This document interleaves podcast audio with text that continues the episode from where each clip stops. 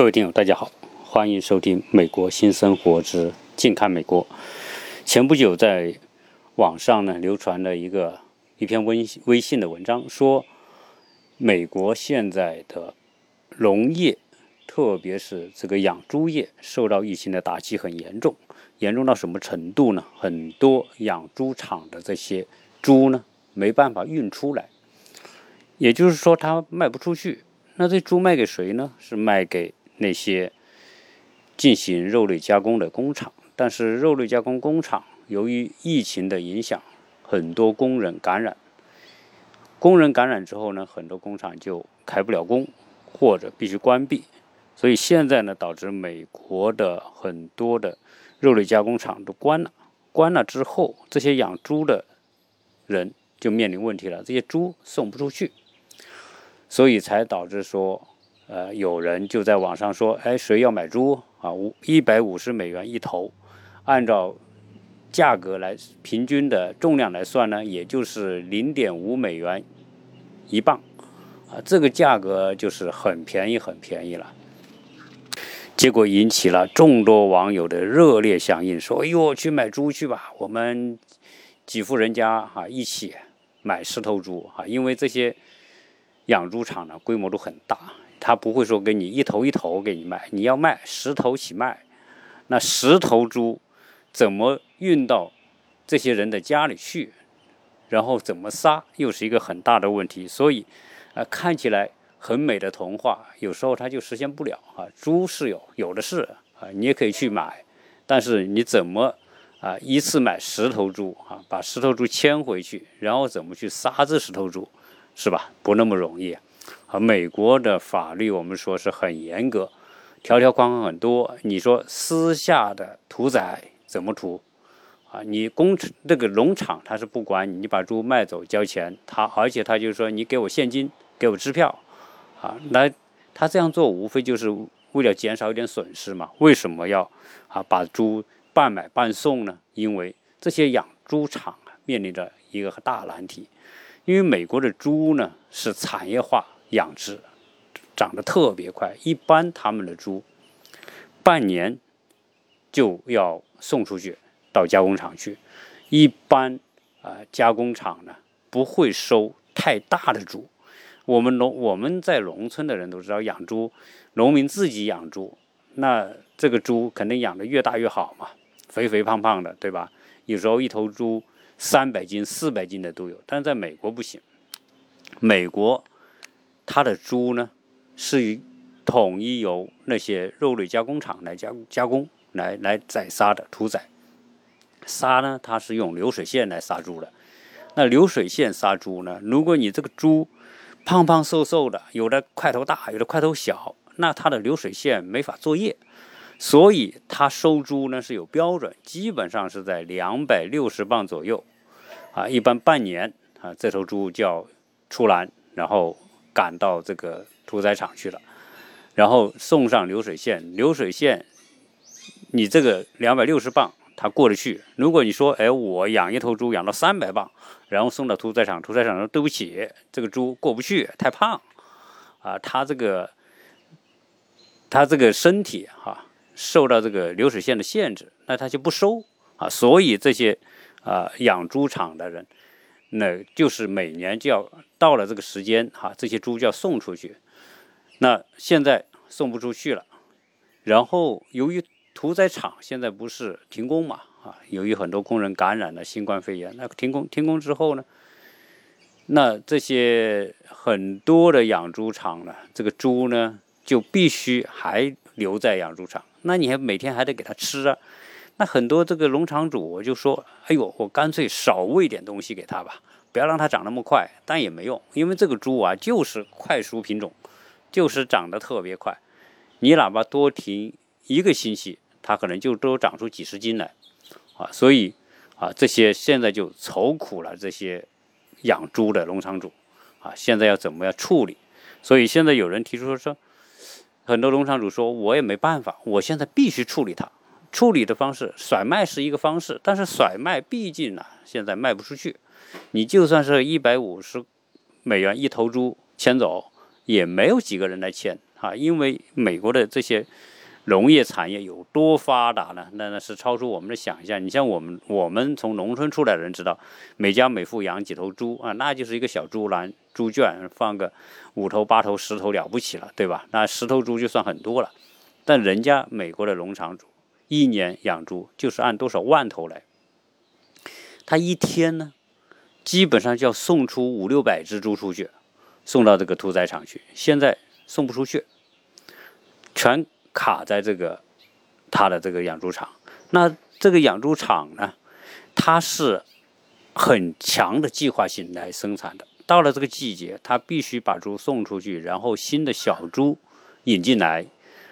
它的这个农业产业呢，是高度的这种配套和系统化的。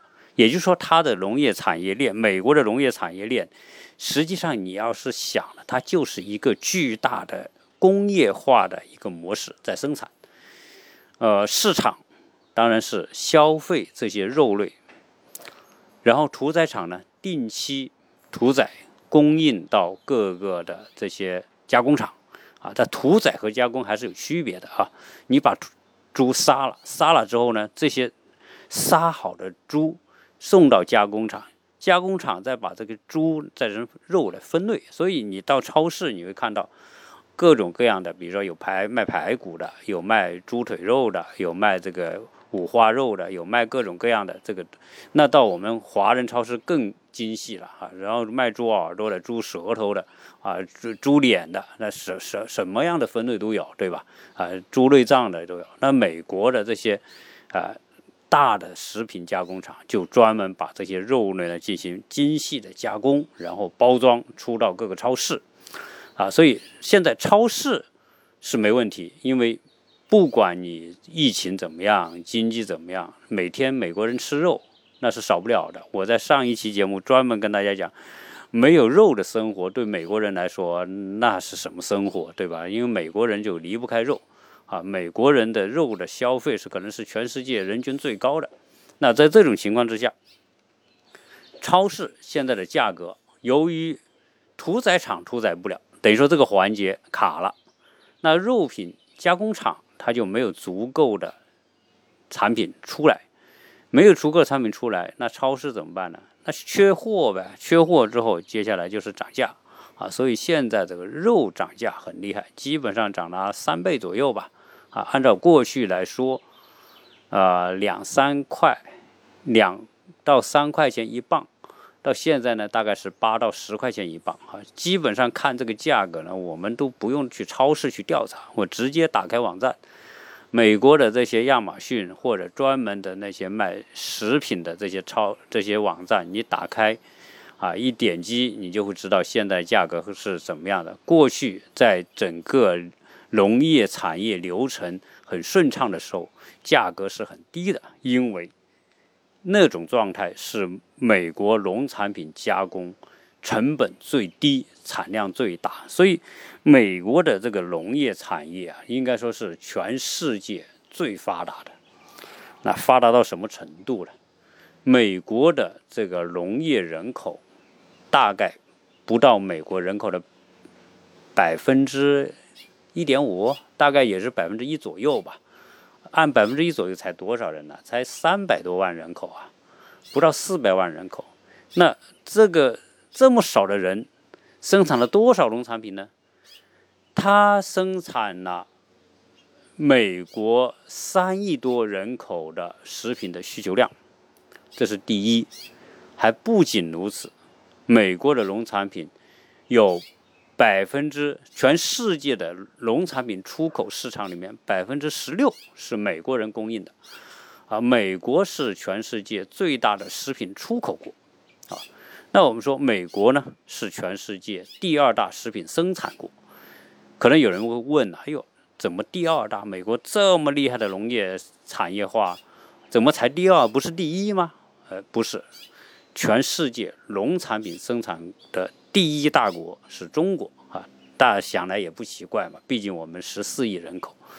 那十四亿人口如果自己不能够自给自足的话，那这是个灾难，所以在中国来说，啊，粮食安全是第一底线啊，是不能突破的底线。所以为什么我们国家会有这个十八万、十八亿亩耕地的这个红线呢？然后啊，每年的这个一号文件就是关于农业问题的文件，因为你这个十四亿人口的大国啊，一旦缺粮，那就是灾难。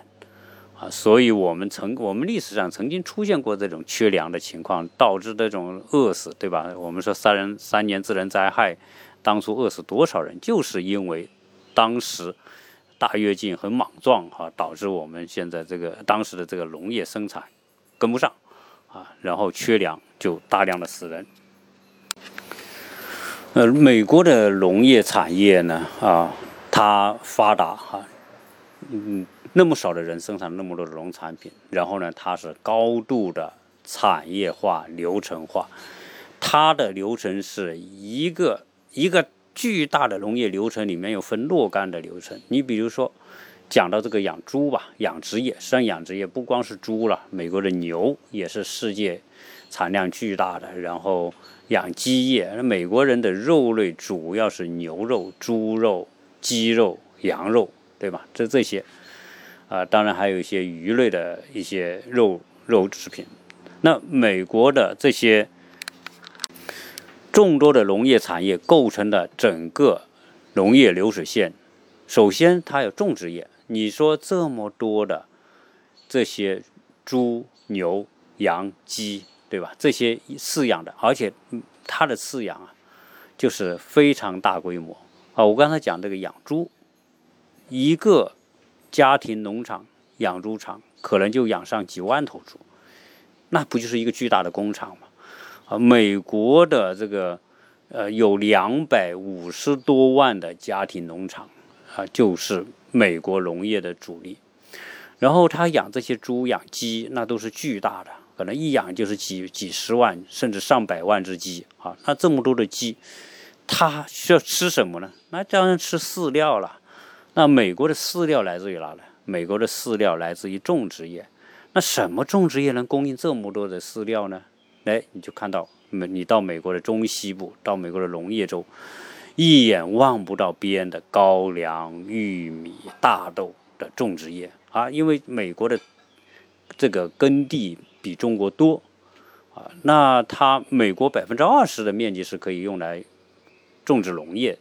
所以你看到美国中部，它土地又很平整，密西西比河流域那么肥沃、那么平整的土地，特别适合大规模的农业机械。所以，在美国，一个农场可能农一个家庭吧，就是一个农场，可能就三个人、四个人，然后父母、儿子啊，可能两个小孩或者三个小孩啊，因为在美国中部呢，这些农民啊啊没什么事干。就多生孩子啊，有时候呢，这个一家多几个孩子，最后呢就继承这个农场。那一个农场就那么几个人，然后都是大规模的机械。你说一个农场可能是上万英亩的这个土地，几千英亩，那几千英亩有多大呢？那是巨大巨大的。那按照中国算，那是几万亩的耕地，你几个人搞定？怎么搞定呢？那就靠大规模的，靠这个适合农业机械化，然后土地很平平整平坦。啊，大规模的那种联合收割机、播种机，然后各种各样的机械，还包括浇灌这这种浇水的那个，都是啊，我们在这边都看到那种那种浇水的，可能是一排两百米、一百米长的那种浇灌系统，然后下面带轮子的，整个地土地走一遍就把它浇完了。所以这个根本不是我们中国农业的概念，中国农业。我们都从农村出来的，我们也看过人们种地，啊，基本上叫自留地啊。我们大量的自留地就是一户人家种那么几块地，然后种点菜，每天挑个尿桶，挑个石桶，对吗？然后兑点水，啊，这叫有机肥。然后每天要去靠人工用勺子一点一点去把这个这个肥料浇到这个菜的农作物这个下面，这个效率多低啊！那那当然我们没办法嘛，因为我们人多地少，那你一家分地就能分那么几分地啊，一亩地都不到，那不不就是靠自己这么一点一点做？哎，但是中国这种模式呢，也有它的特点，但也有它的好处，对吧？那最少在这种疫情期间，那不会说出现产业化的断供啊。你说美国它这种产业化，它是一个高度齿轮化的产业化，就是我我讲了它的一个环节扣一个环节。那你说这些呃家庭农场，人家种上万英亩的地，那这些种的这些高粱、玉米、大豆这些农作物，他就要这么做。为什么要这么做？他有这么大需求啊！你说这些大型的这个饲养场、饲养场，它需要那么多饲料，那你不能靠人工一亩三分地那么去种嘛？所以它就一种就是几千一亩、上万一亩，然后大量的这些啊，他你说他要种这个，他必须怎么办？他必须啊降低这个农作物的病虫害，对吧？然后要提高收成。所以，美国的农业效率是世界上最高的。这你是你从这个你就能理解为什么美国农业这么发达，人口这么农业人口这么少，但是它的产量这么大啊。然后它呢啊种子啊，你想为什么美国有那些垄断种子业的什么孟山都啊那些巨大的那些寡头，他就提供这种种子，你自己没有种子，你也不可能自己美国你说。一个农场主自己去育种，育这么种上万英亩的地，你怎么育不了？你必须是商业化，所以上游种子公司，啊，人家就是每年卖种子给你，然后你就拿这个种子往地上一撒，然后按整个流程该施肥施肥，对吧？施肥什么都是机械化施肥，化肥、农药、飞机直接撒，啊，那就对吧？然后浇水，啊，除草都是机械化。都是就那么几个人搞定，啊，然后等到冬冬天收成，联合收割机哗啦哗啦一收，收完之后，那几几几千吨、上万吨的这些农作物收完之后干嘛？卖呗，卖给那些啊食品加工厂、那些饲养厂，对吧？养猪、养牛、养鸡，那把这些农作物加工成饲料，啊，然后成千吨、成千吨卖给那些。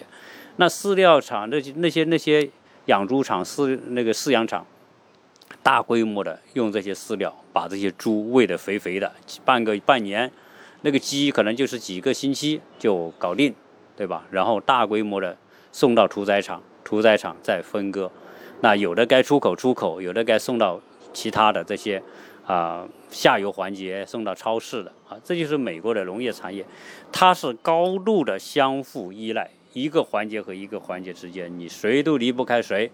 哎，现在问题是疫情来了，一个环节出问题了，哪个环节呢？就刚才讲的屠宰环节不行啊，屠宰环节那哥们呃，因为也不知道什么原因，反正大面积感染，结果呢导致美国屠宰业百分之四十的产能不就就就就关闭了。好，就出现了刚才讲的那些农民，那些红脖子，对吧？那些嗯。农业这个我们说的家庭农场，那就看这些猪发愁啊，对吧？又白又胖，完了你还超重，对吧？你长得越大我越愁。好，人家还说不知道这个屠宰场要停工停到什么时候。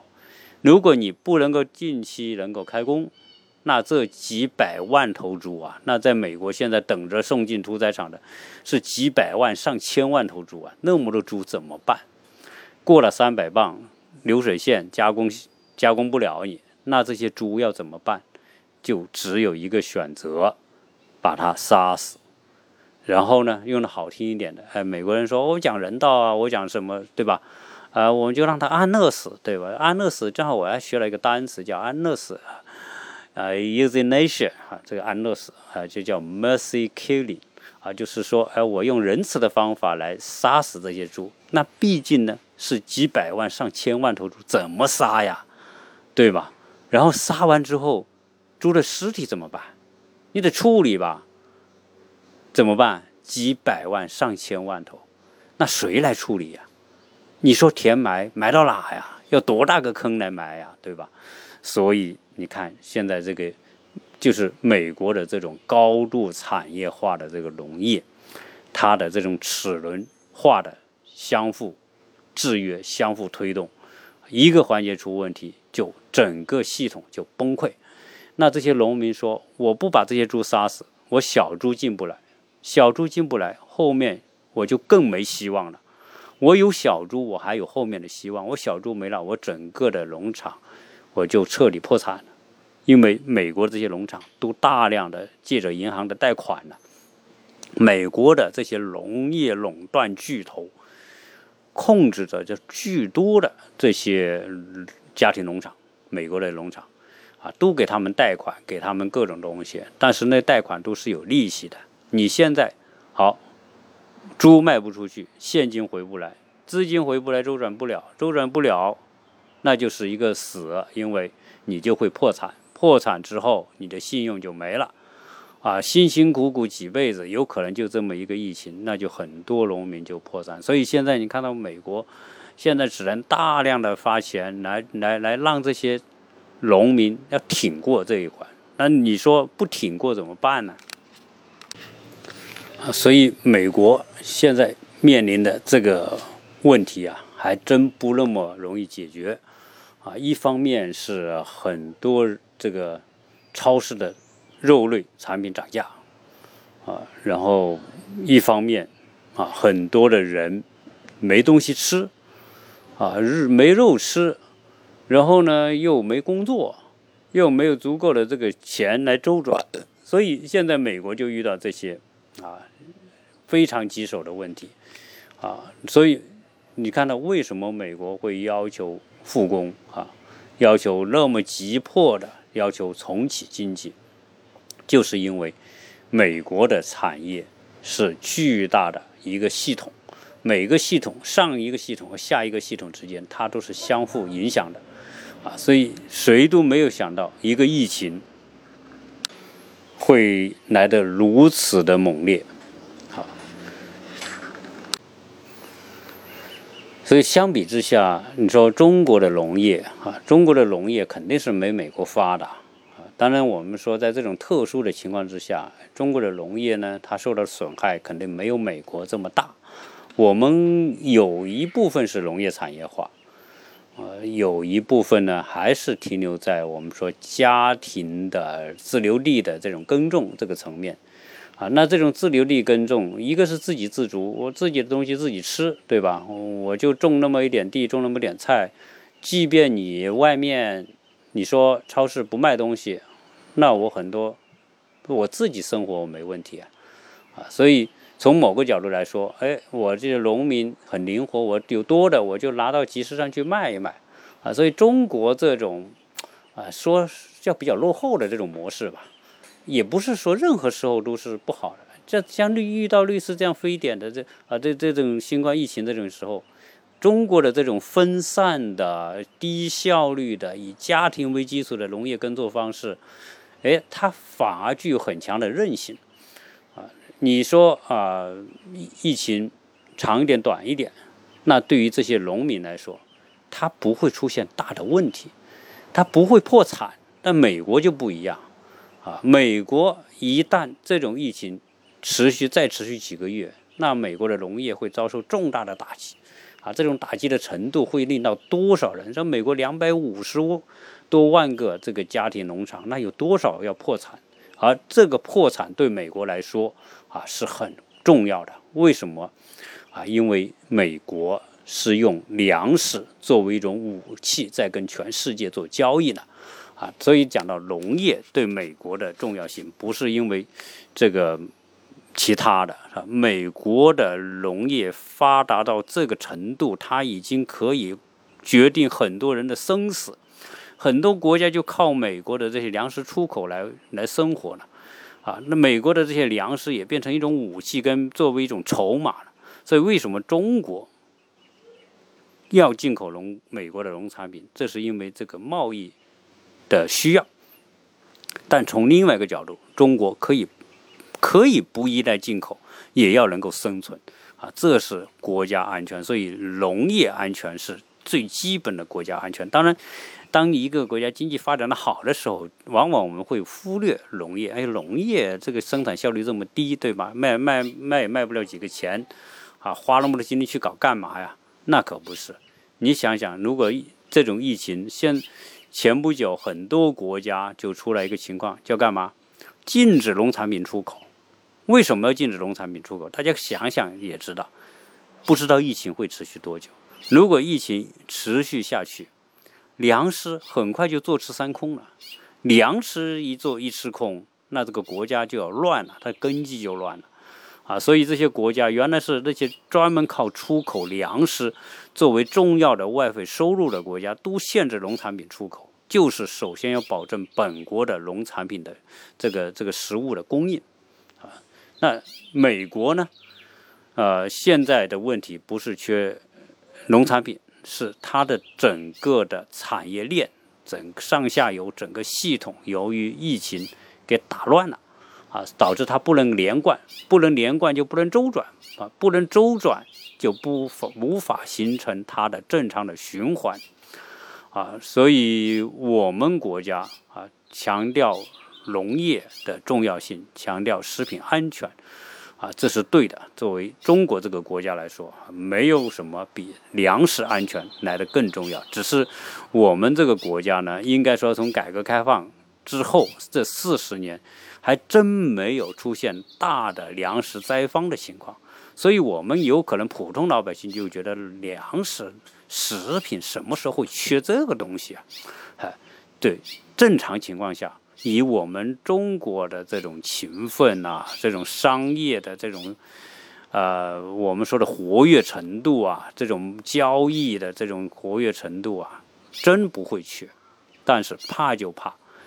天灾不可控制的不可控因素，导致你的整个产业没办法循环和周转，啊，从而导致出现这种致命性的啊这种中断啊。那我们今天看到的美国啊，就是这个情况啊。当然，我我呢只能举一个例子说美国这个呃猪的情况啊。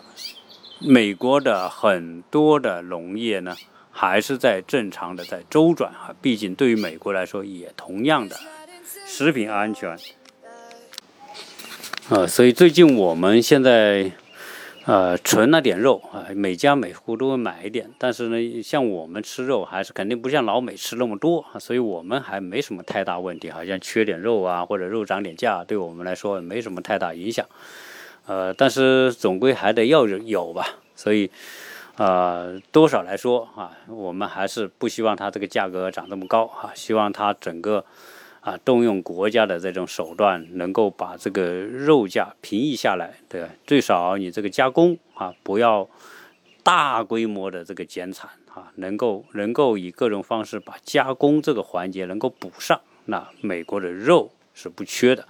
啊，这个是，这个你想想，几几几百万、上千万头猪，哎，我们跟很多朋友讲，哎呦，如果可能真的去去牵头猪回来，对吧？牵十头猪回来，然后一人几户人家分一头猪，但是想想这个没法操作啊，操作不了。你说我把猪牵回来，拿到我家后院来杀了，那这个猪一杀猪，我小时候看过中中国式的杀猪，对吧？美国杀猪，人家都人家流水线一一声不吭。这个猪对吧？就给它，就给它给杀了，然后分割，然后这个这个处理处理。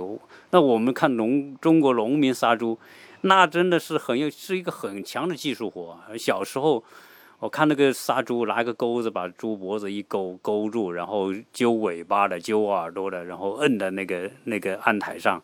啊，然后刽子手拿了个拿了个很长的刀，从脖子上捅进去，一直捅到心脏，然后血哗啦哗啦哗哗啦流，然后把血流干净之后，然后然后啊拿一个大盆子，对吧？啊，把猪放那个大盆子里面，那热水浇上去，刮毛，哗哗哗，刮刮完之后再开膛破肚，什么什么？那你说到美国来杀头猪？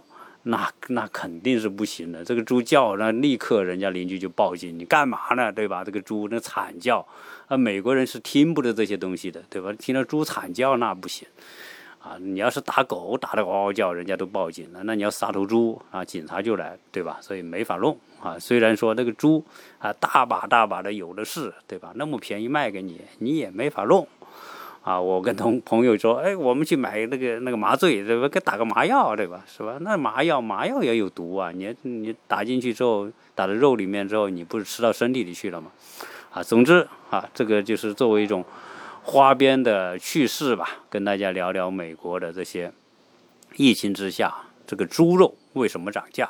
然后美国的猪农啊，这个养猪的农民现在遇到什么样的难题？啊，希望这些小话题呢，能够大家作为娱乐啊，有有有点兴趣。然后呢，我在此呢还要啊，对有一位听友啊，他是上海的，叫王刚啊，我我这样说也不要见怪哈。因为什么呢？因为他呢，可能是看到我们，呃，在这边我儿子他们做一些公益啊，送一些口罩，他可能很受感动，然后给我儿子又送了一箱这个寄了一箱口罩过来，N95 口罩。所以我在这里呢，也对他的这种热心表示感谢啊，既是表达他，既可能表达他对我儿子的这种支持吧。啊，我觉得他是个很有心的听友。啊，在此呢，非常的感谢。呃，大家在听我的节目呢，啊，关于疫情的呢，可能就会越来越少啊。关于一些日常生活的东西会越来越多啊。关于教育的东西会越来越多啊。未来呢，可能会更多的会跟大家分享一些我对美国留学教育的一些话题，因为我知道我们很多听友呢，大大家都对这个。教育、美国教育和留学是有需求或者是有兴趣，那我希望我分享这些东西，因为昨天还有个听友就问我，他说准备让小孩来读美国高中，那读美国高中，呃，初中毕业，在中国初中毕业到美国，实际上是相当于读，嗯，十十年级吧，啊，但是呢，你，你你如何嫁接美国高中，对吧？谁适合来，并不是说啊，他说小孩想来，小孩想来是可以啊，但问题是他的实际情况是不是真的适合他来啊？美国的教育可不是过去啊，我我在过去的呃前两期节目里谈到美国留学溢价消失的问题，所以我觉得这个话题都是需要家长们认真的评估啊，要不要啊送小孩到美国来？啊，什么时候送？这些在未来都会陆续的啊沟通到这些话题。我也希望听友如果有这方面的话题呢，你可以跟我留言，我可以把你们的一些问题啊综合在一起来在节目里面讲啊。因为我觉得我我想回答的问题是什么呢？就是说，呃，第一，美国的教育已经从神坛慢慢的降入到平凡。啊，它成为普通教育的一部分，而不是说到留学就是高大上，啊，那已经这个年代已经过去了啊。那降到了普通教育这个层面，我们如何选择？当然也不是说因为降到普通留普通教育这个层面，美国美国的教育就没价值，或者留学就就就不用考虑，也不是这样啊。美国教育和中国教育还是有巨大的区别，那这种巨大的区别，只是说。不同的孩子有不同的需要和选择，所以这个时候需要认真的对自己的孩子进行评估啊。如果你觉得有必要，你也可以让我来帮你的孩子做一些评估。评估完之后再来决定你是不是啊适合让他在高中来美国，还是大学来美国，还是初中来美国，情况都不一样啊。这个呢，我希望我可以帮到大家。啊，以便大家什么？因为这个是一个，呃，留学是一个巨大的决定啊。对于一个家庭来说，牵涉到这个孩子的未来，牵涉到这个家庭的未来，所以它不是一个可以随随便便就就决定的事情。它真的需要科学的评估，来做出一个合理的决定啊。这是我在这里呢，啊，跟大家啊透露一点。啊，另外呢，我们这个节目到现在啊也有这么久了啊，这么久呢也有这么多听友，啊，我知道我们的很多听友是非常呃及时的收听我的节目的，呃，我呢也希望在我的这个听友圈里面呢，啊，对于这一部分听友呢，大家能够更好的组织起来。到目前为止，我的听友圈啊，我的听友群呢有，但是不是很多啊，因为我没有着重去做这个事儿。那我想呢，啊，在后面呢，如果对啊更紧密的沟通啊有兴趣的听友啊，可以在私下加我们啊，你可以告诉我们你对什么感兴趣，比如说你对教育感兴趣，对美国留学感兴趣，啊，对一些教育理念感兴趣，你可以可以啊，跟我们私下微信，我们未来可能会专门建一些啊教育群，来沟通一些或者分享一些教育的话题，因为我知道我们的很多听友啊本身就是在美国的。或者他们的小孩就接受美国教育走过来的啊，这些听友也可以给大家分享很多他们的体会、感受，或者是建议啊。我更希望呢，这个我们美国新生活关于教育这方面的话题呢，啊，能够实实在在的帮到很多家庭和家长啊。所以希望大家不要光听一听，听一听拍拍屁股屁股就走了，对吧？你多给我转发一点。然后给到其他的朋友可以了解得到。然后呢，你对教育感兴趣的可以私信我们。然后私信的话呢，你要告诉我们你在哪个城市，对吧？你对哪个阶段的教育感兴趣？留下这些信息，以便我们将这些进行一些归类，甚至有可能我们会将不同省份的这个听友归在一起，啊，组建一些各省的沟通群。各省的教育或或者相关话题或者旅游相关话题的沟通群，那这些呢，我们也希望什么？希望那些热心的听友，有很好组织能力的啊，又有兴趣的，也可以参与进来组织这些听友群。当然，这是我的一个建议了啊。那呃，在私下里呢啊，希望大家有兴趣的先跟我或者先跟管理员啊私下联系。然后把你的想法啊告诉我们，啊，以便呢我们更好的来组织后面的这些啊针对性的沟通或者是交流的话题啊。那我我们准备先每个省呢啊可以陆续的来把这些各省的交流群建立起来啊。这需要我们热心的听友或者是愿意来分担的这些听友呢。来一起和我们一起来合作啊，把美国新生活的各省的啊关于教育旅游的话题的这些群啊，在大家的帮助之下建立起来，以便我们未来啊组织什么呢？组织比如说有家长想组织小孩到美国来游学的，或者到美国来体验的哈，我是特别愿意做一个事情，就是帮助大家没对美国了解不多的那些听友呢，而在。